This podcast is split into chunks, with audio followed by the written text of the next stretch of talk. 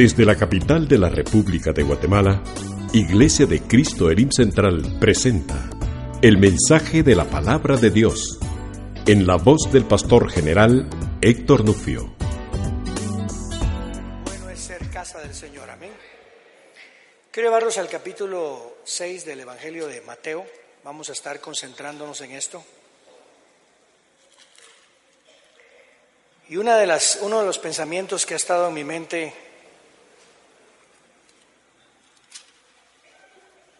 de alguna manera desafiándome. Y que tengamos, tenemos desafíos todos los días, personas que ofendemos o que nos ofenden, personas que de alguna manera nosotros les quedamos mal o les quedamos mal. Y entonces venía mi pensamiento algo y, eso me está eh, desafiando. El primero, el pensamiento que me vino fue este a mi corazón yo no soy Dios, pero tengo que mostrar el amor de Dios, la misericordia de Dios y la justicia de Dios. Y mire qué impacto, porque la, escritura dice, juntamente con Jesús morimos en la cruz del Calvario. Pero usted no estaba ahí. Pero sin embargo, cuando usted se convierte, eso ocurre en su vida juntamente con Él resucitamos y juntamente con Él volveremos cuando el Señor venga en el día final. Entonces me puse a pensar todo lo que tiene que ocurrir, la muerte, la resurrección, la venida, lo que hemos de manifestar durante el tiempo en que estemos delante de la presencia del Señor por eternidad y lo que tenemos que comenzar a manifestar aquí hoy que es su amor, su misericordia y su justicia. Y cuando digo justicia, el momento en que estamos ahorita es manifestar su justicia en santidad. Sed santos porque yo soy santo. Viene el momento cuando juzgaremos a las naciones, que es otra forma de justicia. Entonces me pongo a pensar, Señor, ¿cómo puedo yo desarrollar en mi ser ¿Y cómo puedo yo madurar juntamente con tu cuerpo en esas tres verdades? O mejor dicho, en la verdad de que no soy Dios. Diga conmigo, no soy Dios.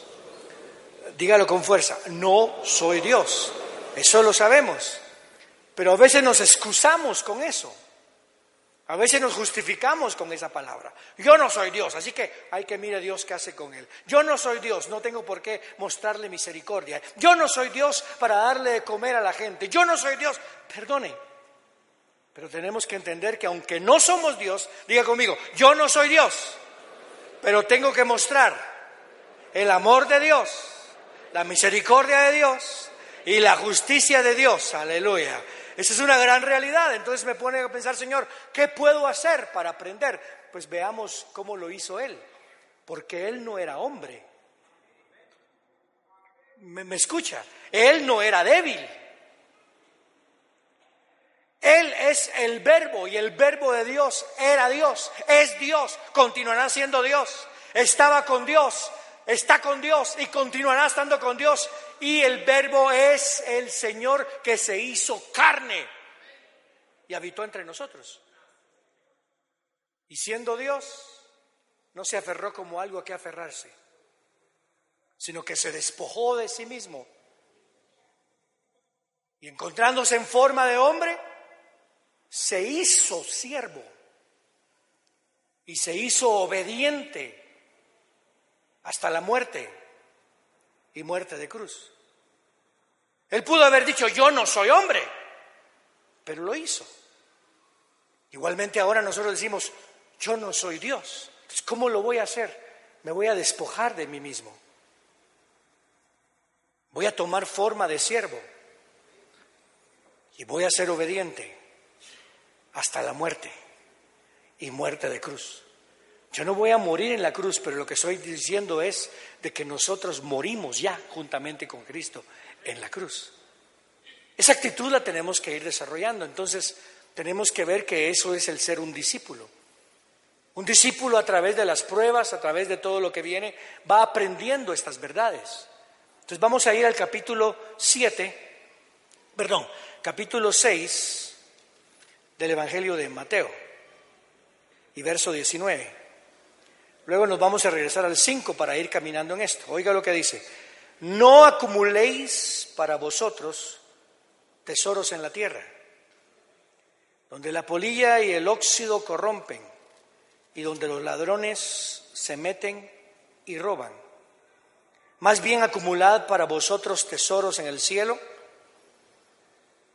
donde ni la polilla ni el óxido corrompen y donde los ladrones no se meten ni roban, porque donde esté tu tesoro, allí estará también tu corazón. Y me llama la atención ese texto porque Ahí estamos enfatizando tres, lo que hemos estado enseñando de que no hay que fijarse nada más en lo espiritual. Y ahorita me va a entender lo que quiero decir. Hay que fijarse en lo eterno. Pero para nosotros lo espiritual es eterno. Pero realmente no todo lo espiritual es eterno. Porque realmente lo que estamos hablando es el diablo es espíritu. Hay dones espirituales que no te van a sostener. Incluso la palabra del Señor dice, las profecías pasarán. Todo eso va a pasar, los dones van a pasar, lo que va a permanecer es lo eterno, que es el amor. Entonces hay que poner a un lado lo otro, no.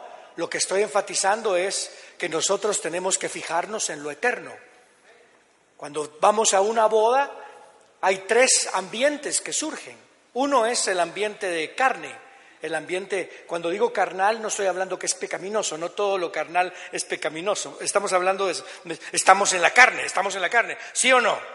Estamos en la carne. Pablo decía, aunque estamos en la carne, aunque evitamos en la carne, no pelea, nuestras, nuestras, nuestras armas no son conforme a la carne, pero estamos en la carne. Y cuando alguien se casa, usted se va a casar con la persona que le llamó la atención, que le gustó, que cuando la vio dijo, ta-na-na-na. ¿Me explico? Y le gustó y se enamoró. Eso fue carne. Estamos en cuestiones de carne, pero cuando hay una boda no se trata de lo carnal, porque eventualmente, por ejemplo, cuando yo me casé con mi esposa, ¿sabe cuánto, era mi cintura? 31. Y ahora no tengo cintura.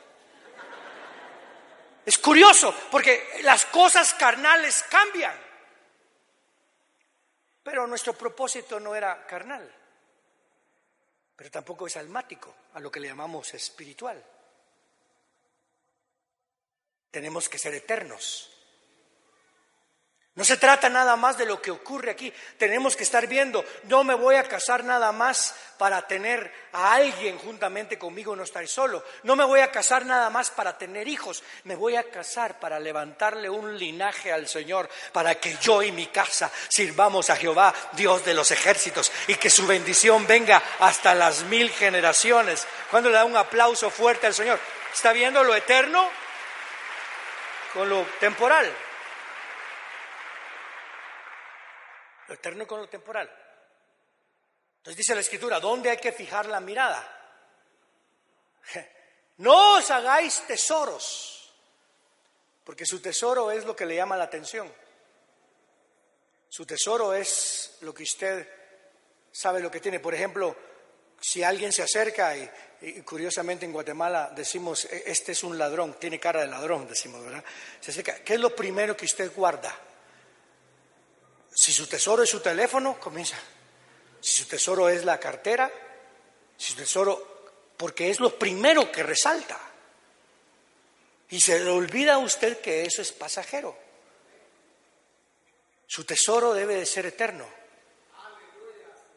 Yo soy hijo, que nadie me disturbe la gran realidad de que soy hijo.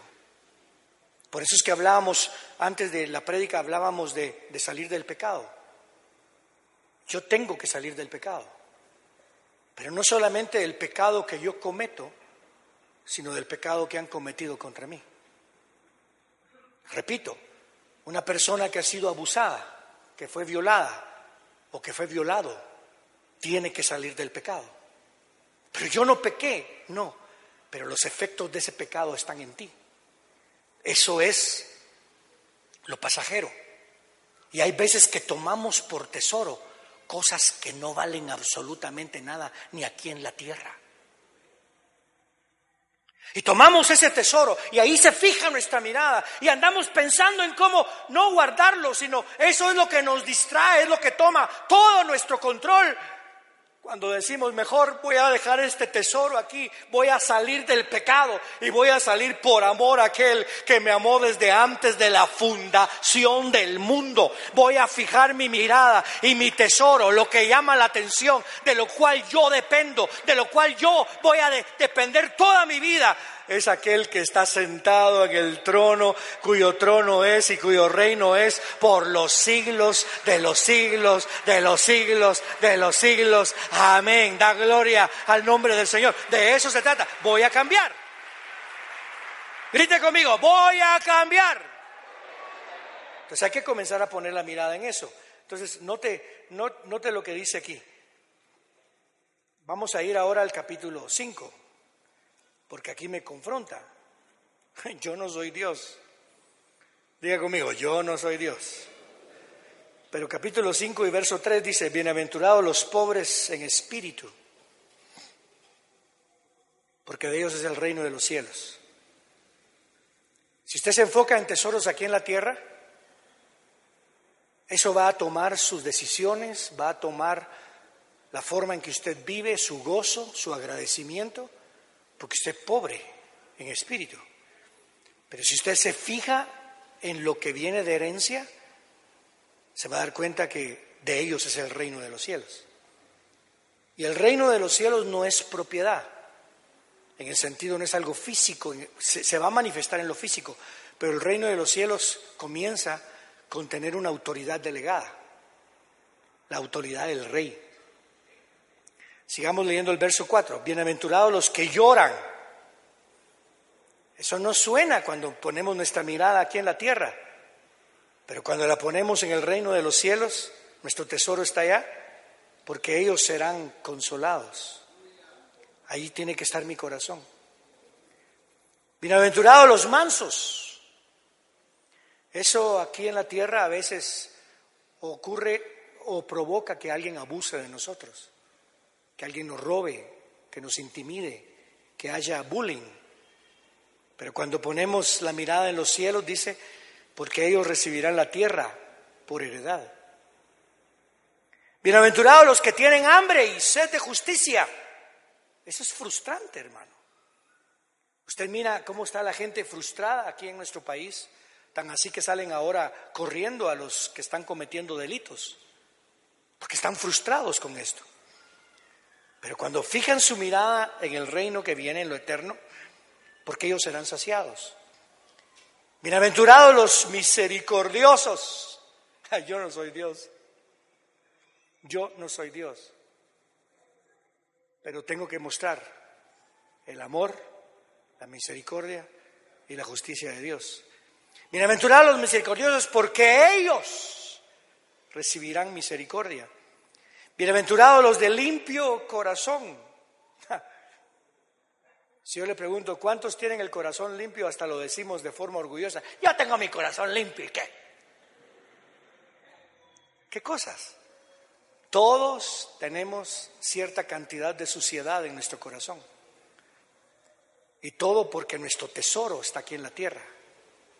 Porque donde está tu tesoro, aló, ¿dónde está tu tesoro?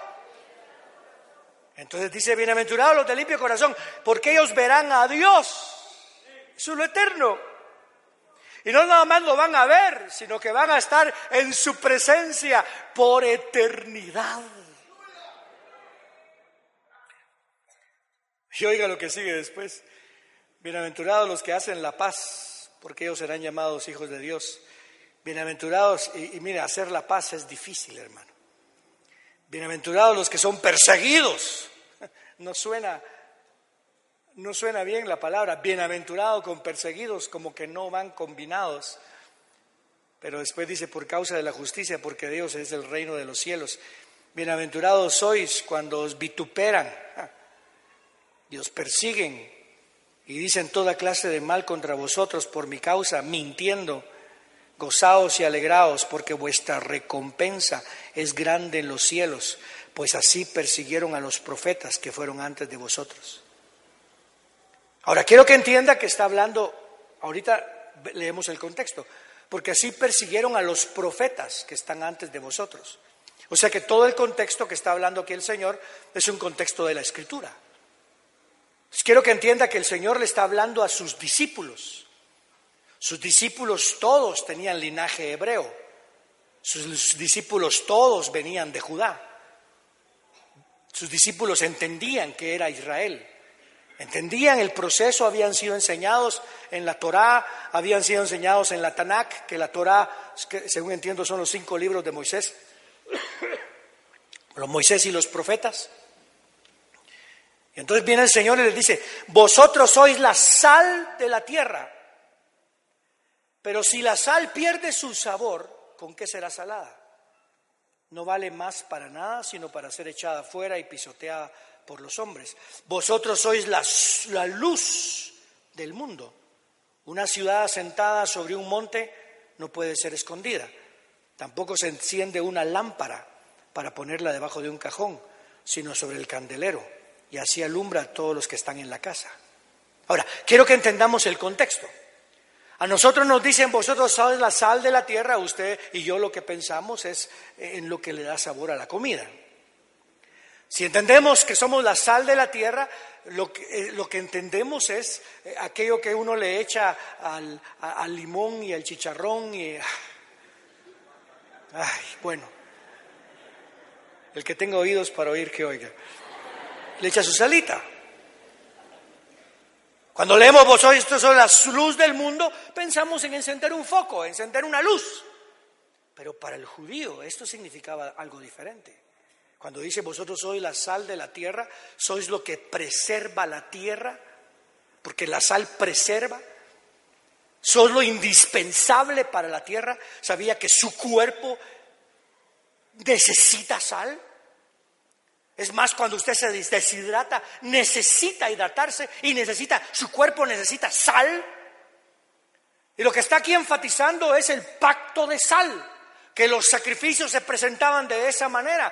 Y lo que está enfatizando es, ustedes son la razón por la cual no he destruido la tierra, porque ustedes están clamando y pidiendo misericordia hasta que todos lleguemos, hasta que vengan los nuestros. Padre, ten misericordia. Por eso es que le digo, no soy Dios pero tengo que mostrar el amor de Dios, tengo que mostrar la misericordia de Dios y tengo que mostrar la justicia de Dios, tengo que clamar por los que me persiguen, tengo que pedirle, Señor, ten misericordia. Cuando le da un aplauso fuerte al Señor, es el pensamiento.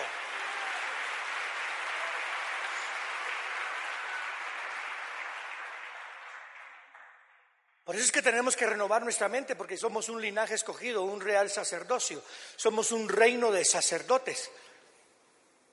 Pero para nosotros sal puede significar algo más y para nosotros la luz puede significar algo más.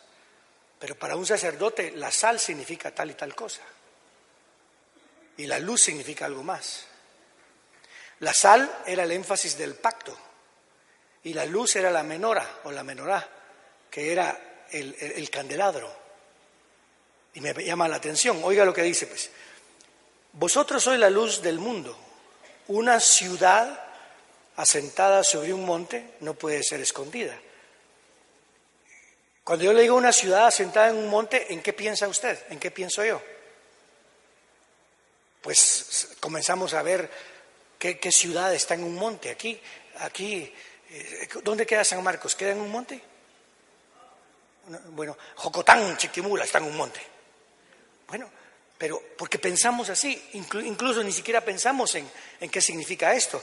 Pero si yo soy judío, que no lo soy, ni judaizante, pero en el pensamiento que se está hablando aquí, ¿quién está hablando?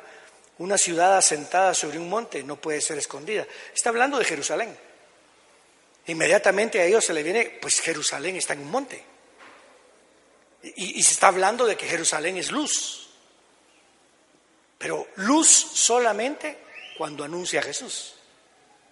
Por ejemplo, usted es luz del mundo, pero es luz del mundo cuando anuncia a Jesús. Usted no es luz, usted tiene la luz en usted.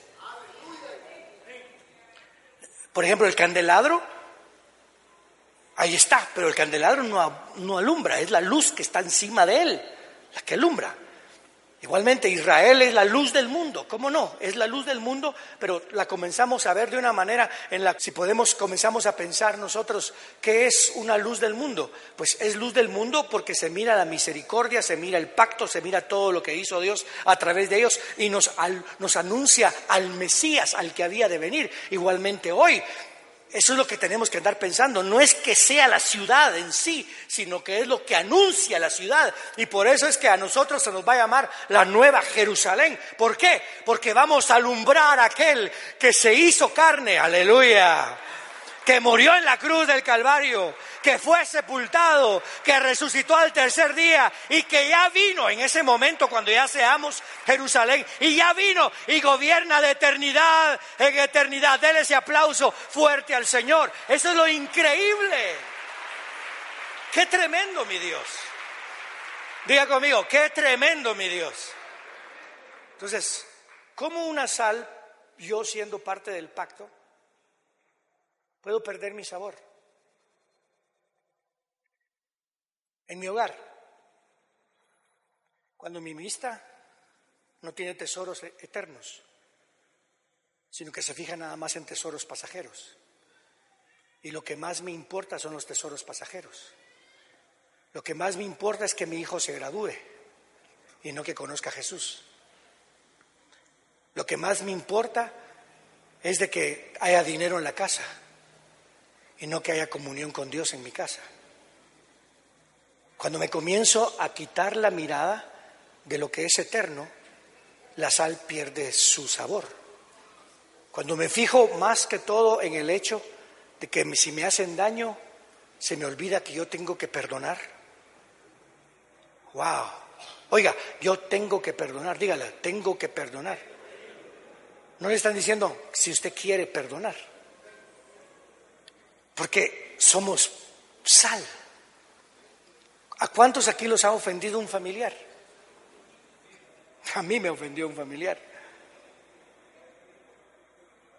¿Sabe una cosa? Eh, estaba el 17 cumplí, cumplí 35 años de ser pastor. ¿Qué le parece? Dije, qué tremendo, comencé a los 22, ¿verdad? y me pongo a pensar. Yo cuando comencé, el cuando comencé en el Evangelio a, ser pastor, hubiera dicho, cuando tenga 35 años ya lo logré todo.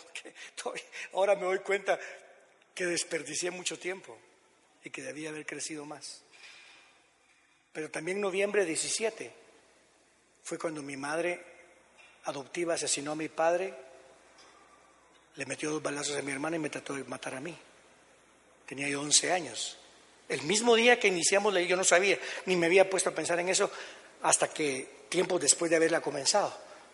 Como dos o tres años después de que iniciamos la iglesia me di cuenta que el mismo día que mi madre me trató de matar, madre adoptiva, fue el mismo día que iniciamos la iglesia. En el cementerio dice noviembre 18, pero parece ser que ahí murieron. Pero fíjese qué curioso, y me pongo a pensar, cuando comienzo a ver en 35 años, desperdicié mucho tiempo. Tuve que hacer mucho más. Y ahora tengo que apresurarme porque el tiempo está más cerca de cuando creí. Y cuando veo, también el noviembre 17, doy gloria a Dios que yo soy pastor, a pesar de lo que me pasó. Pero también me pongo a pensar, Señor, ¿cuánto tiempo no desperdicié por estar en depresión por lo que me ocurrió? ¿Me escuchó? ¿Cuánto tiempo no desprecié por estar en depresión? Porque mi mirada no estaba en el reino de los cielos. Mi tesoro era aquí en la tierra, por momentos. Entonces me pongo a pensar, tengo que salir del pecado. Usted tiene que salir del pecado. Y vamos a poner nuestra mirada. Y nuestro tesoro va a estar en las cosas de arriba. Y lo vamos a alimentar. ¿Por qué? Porque somos sal. Y habían veces que venía gente a orar por, a pedir oración y usted en depresión. ¿Usted le ha pasado? Está usted enojado, furioso, ya no aguanta nada. Y se acerca un hermano, ay hermano, yo sé que usted es tan humilde, ¿podría orar por mí, por favor?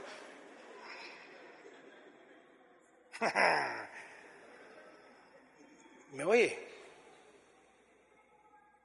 ¿Cuántas veces usted no reaccionó con su hijo como reaccionaba su padre con usted? El pecado de su padre le estaba afectando su vida, la vida de su hijo. No solamente le afectó su vida, sino la vida de su hijo. Y ahora clamemos para que nuestros hijos no sigan nuestro camino y también afecte el pecado de mi padre hasta la tercera y cuarta generación, sino que le digamos, aquí se para, Señor. Dígalo conmigo, aquí se para, Señor. Yo soy sal del mundo, aquí se para, Señor. Yo soy sal de la tierra, lo que me diste por herencia, grítelo, aquí se detiene, Señor. ¿Por qué? Porque he creído en ti y yo sé que el que comenzó la buena obra en nosotros no se va a detener, dígalo, no se va a detener, sino hasta perfeccionar la gloria al nombre del Señor. De eso se trata.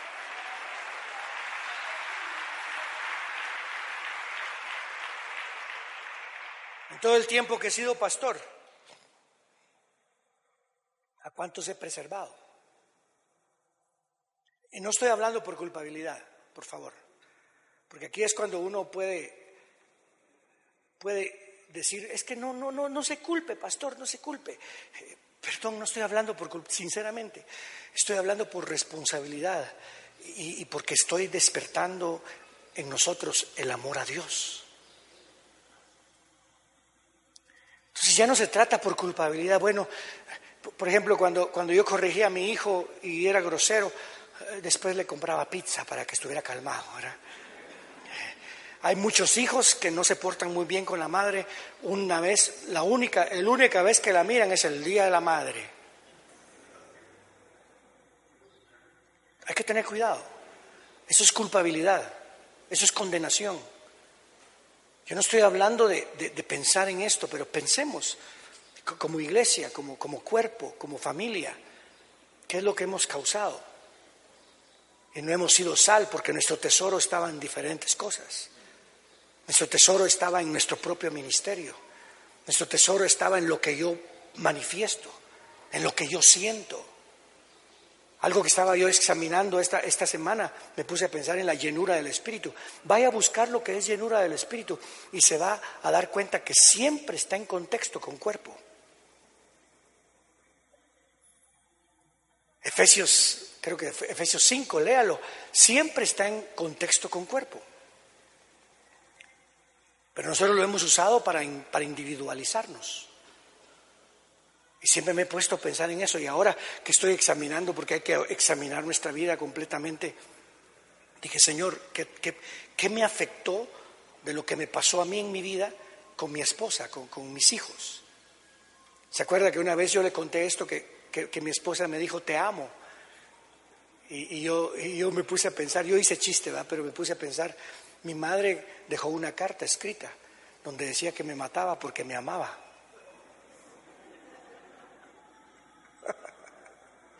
Entonces, entonces cuando ella me dijo, te amo, así me dijo mi mamita Legión, pobrecita se, puso enojada conmigo y yo lo entiendo, porque yo estaba bromeando, pero no es una buena broma, pero perdone.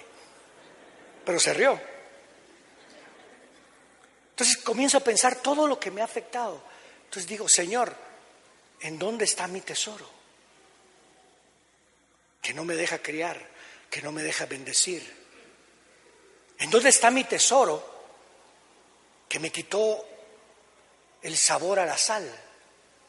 ¿En dónde está mi tesoro que me quitó el poder alumbrar y el poder ser luz y el poder guiar a otros? Señor, ¿en dónde está mi tesoro? Que cuando soy perseguido no oro por los que me persiguen, no perdono al que me maldice y bendigo al que me maldice que tengo mi corazón impuro y que a veces estoy amargado. ¿En dónde está mi tesoro?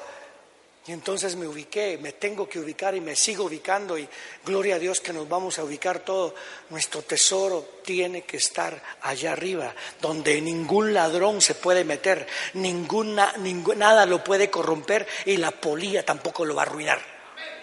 Porque nuestro tesoro está en el Señor Jesucristo, que está sentado a la diestra del Padre Démosle gloria al nombre del Señor. Y aquí es donde la palabra nos examina.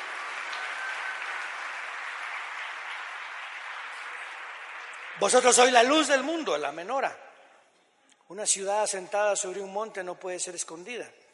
Tampoco se enciende la lámpara o una lámpara para ponerla debajo de un cajón, sino sobre el candelero y así alumbra a todos los que están en casa. La pregunta es si estamos entendidos que estamos para mostrar la gloria de Dios.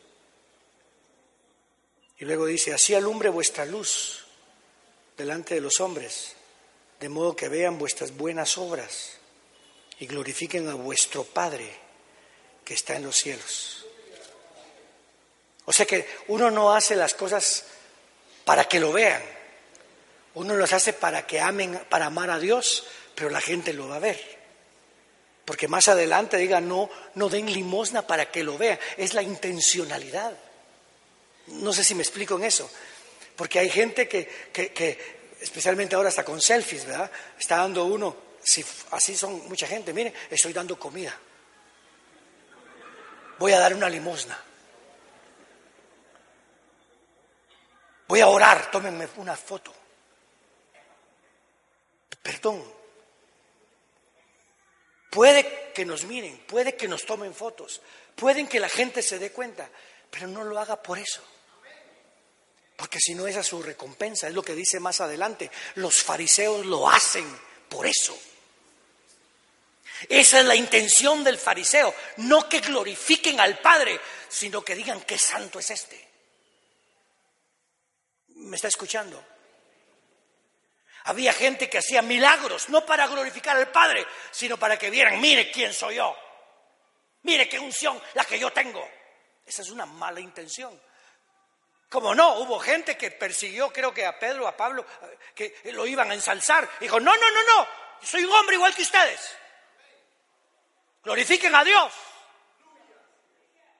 Pero, o sea que, aunque pueda que ocurra que gente le ponga los ojos y que gente lo admire, esa no tiene que ser su intención, porque si no dejó de alumbrar. Por eso oiga lo que dice, dice, más adelante, oiga lo que dice los fariseos. Dice, Guardaos de hacer vuestra justicia delante de los hombres para ser vistos por ellos. De lo contrario, no tendréis recompensa de vuestro Padre. Pero aquí lo que dice es, en el, en el, verso que estamos leyendo, dice, así alumbre vuestra luz, buenas obras, delante de los hombres, de modo que vean vuestras buenas obras y glorifiquen a vuestro Padre que está en los cielos usted haga. Es lo mismo, nada más que aquellos lo exageran, los fariseos lo exageran y lo muestran porque desean ser alabados.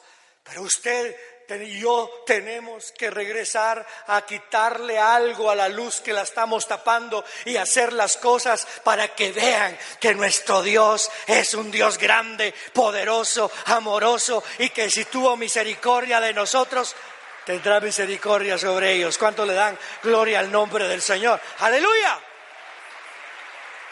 Esto es impresionante. Y ahora ya me está entendiendo un poquito más la frase que dijimos. Yo no soy Dios,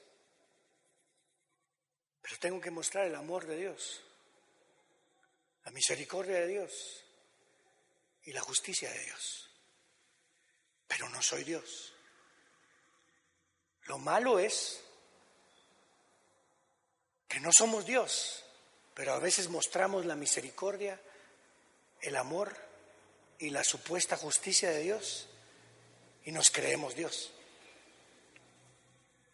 Ese fue el problema con Eva. Por eso dice, donde está tu tesoro, ahí está tu corazón.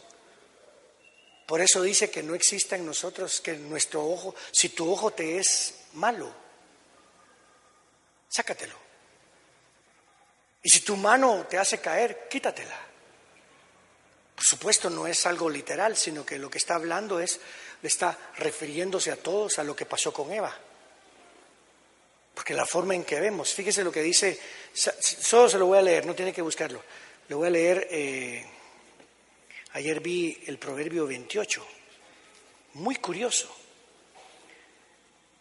Porque una versión dice, El hombre de malas intenciones, 28-22, el hombre de malas intenciones se apresura a enriquecerse y no sabe que le ha de venir escasez. Pero otra versión dice el hombre de mal ojo. El hombre que tiene un ojo no bueno, sino un hombre un ojo malo, procura enriquecerse. Y cuando usted mira lo que le pasó a Eva, se da cuenta que Eva vio el fruto, pero lo vio fuera del reino de Dios y su justicia. Y cuando lo vio, vio que el fruto era agradable para comer, que era bueno para crecer en sabiduría. O sea que lo que vio no fue malo, lo que vio fue bueno, pero el ojo malo nada más mira lo bueno y no mira lo malo. ¿Ya? El ojo malo no se entera de lo que va a ocurrir. El ojo malo nada más mira lo que le atrae la carne, porque lo que le prometió Adán, perdón, lo que le prometió, lo que dijo la serpiente fue, come de esto y serás como Dios. ¿Para qué vas a esperar a que Dios te haga como Él? Mejor tú hazte como Él. Tú lo puedes hacer. Y vio. Y cuando el enemigo se mete, lo único que vemos es lo bueno. Esa mujer es linda. El tener intimidad es precioso. El tomar esa droga me va a sentir sentirme bien. Si yo me pongo a, a, tomar alcohol, voy a ganarme a mis amigos. Pero no se dan cuenta de lo malo, que es pecado, que vas a guiar a otros a la muerte, que estás corrompiendo tu cuerpo.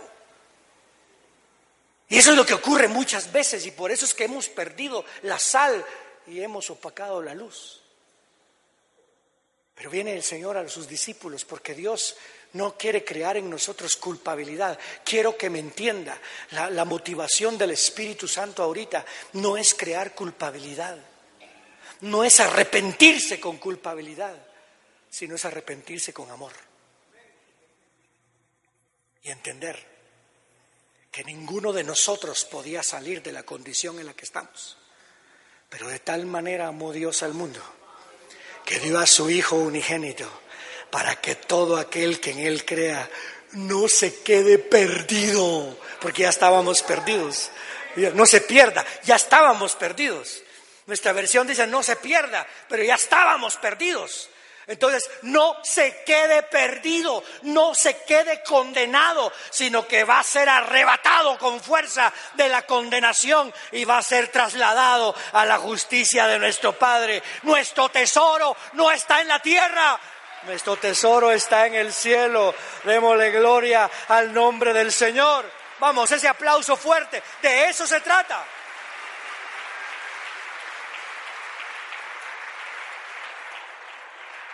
Y en eso me pongo a pensar.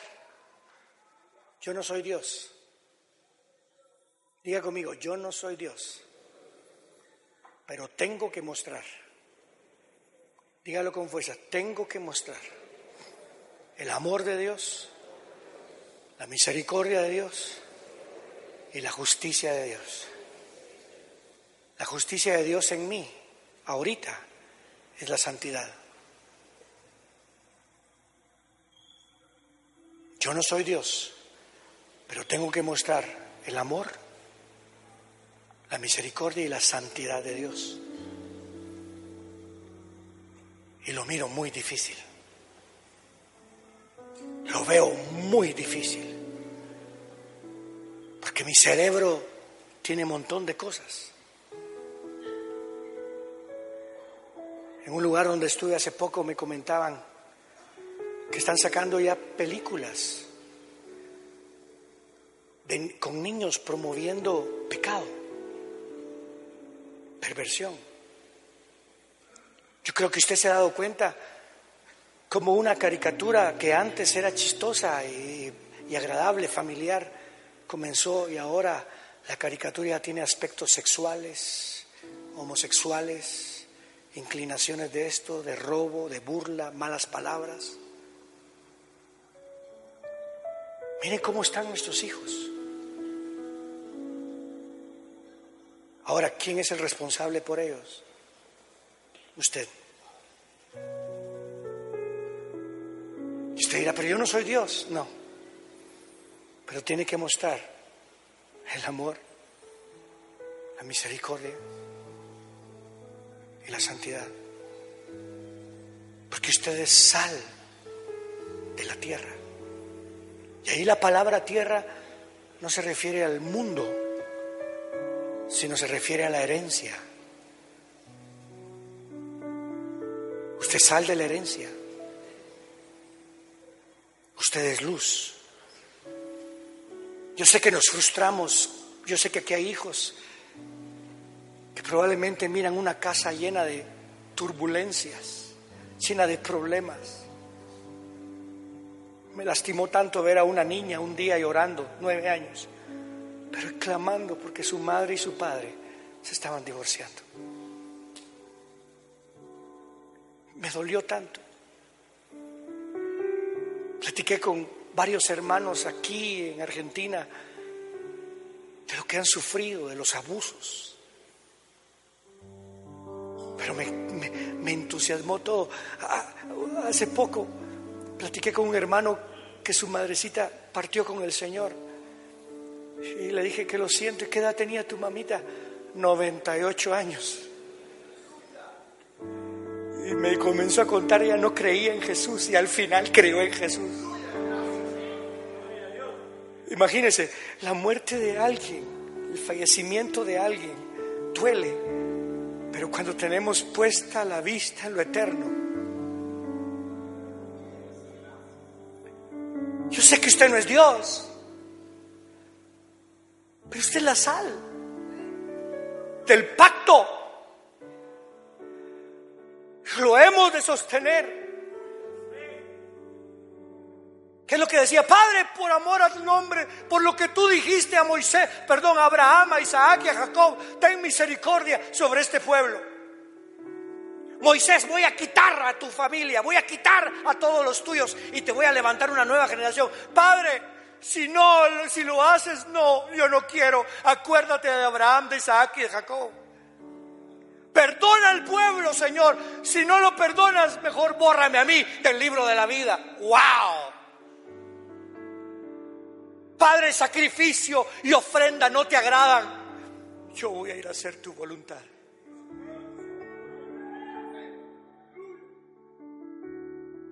La palabra luz, cuando usted va a estudiarlos, todo es simbólico, todo tiene un significado en el, no simbólico, sino un significado en la letra hebrea. Y el primer significado comienza como con caja. Y lo que significa la caja es poner en orden. Yo como, como sal que soy, tengo que poner en orden mi vida, hermano. Tengo que poner en orden mis sentimientos. Tengo que poner en orden mis pensamientos, tengo que poner en orden todo lo que yo manejo en mi vida, mi finanza, tengo que poner en orden mi vida con Dios, me tengo que poner en orden. Y alguien mencionó esto en el estudio que estaba haciendo yo, alguien mencionó esto, que la caja es cuando se va, usted se imagina moverse de casa sin meter las cosas en la caja. Qué cosa más horrible, ¿verdad? Pero cuando nos traslada del reino de las tinieblas al reino de su Hijo amado, nos mete en la caja de orden y nos traslada para que seamos ordenados y ahora podemos disfrutar de lo que es estar en Cristo. Hoy usted y yo nos vamos a abrir los ojos. A usted, con todo respeto lo digo, a usted no le queda otra. Usted sal Usted es luz. La única opción que usted tiene es perder su sabor y ya no servir para nada. O meter la luz bajo un cajón y ya no alumbrar a nadie. Pero usted no puede dejar de ser sal y no puede dejar de ser luz. Hoy vamos a ordenar nuestra vida.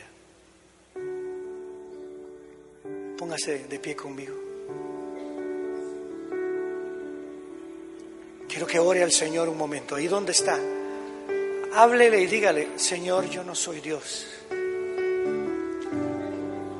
Pero tengo que mostrar tu amor.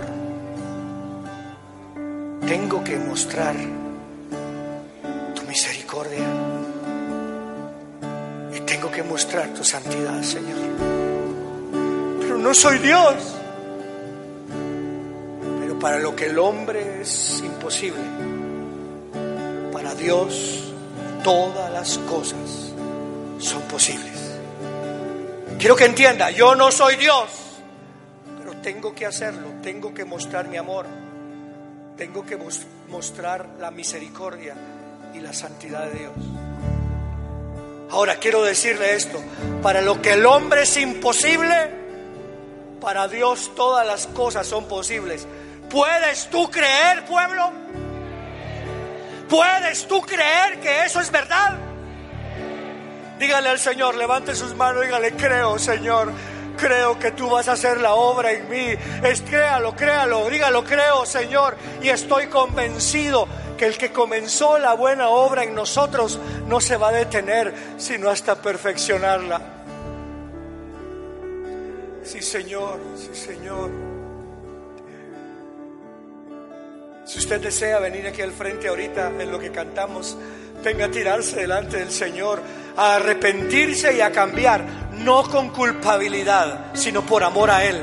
No con culpabilidad, sino por amor a Él. Aleluya. Juanca.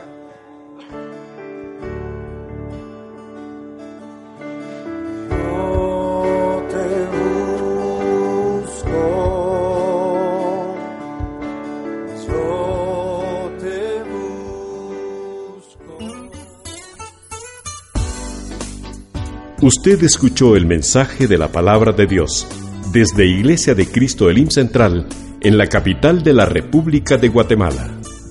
Si desea comunicarse con nosotros, puede llamar al teléfono 2202-2202 o visitarnos en www.elimcentral.org. Muchas gracias por escucharnos. Que Dios le bendiga.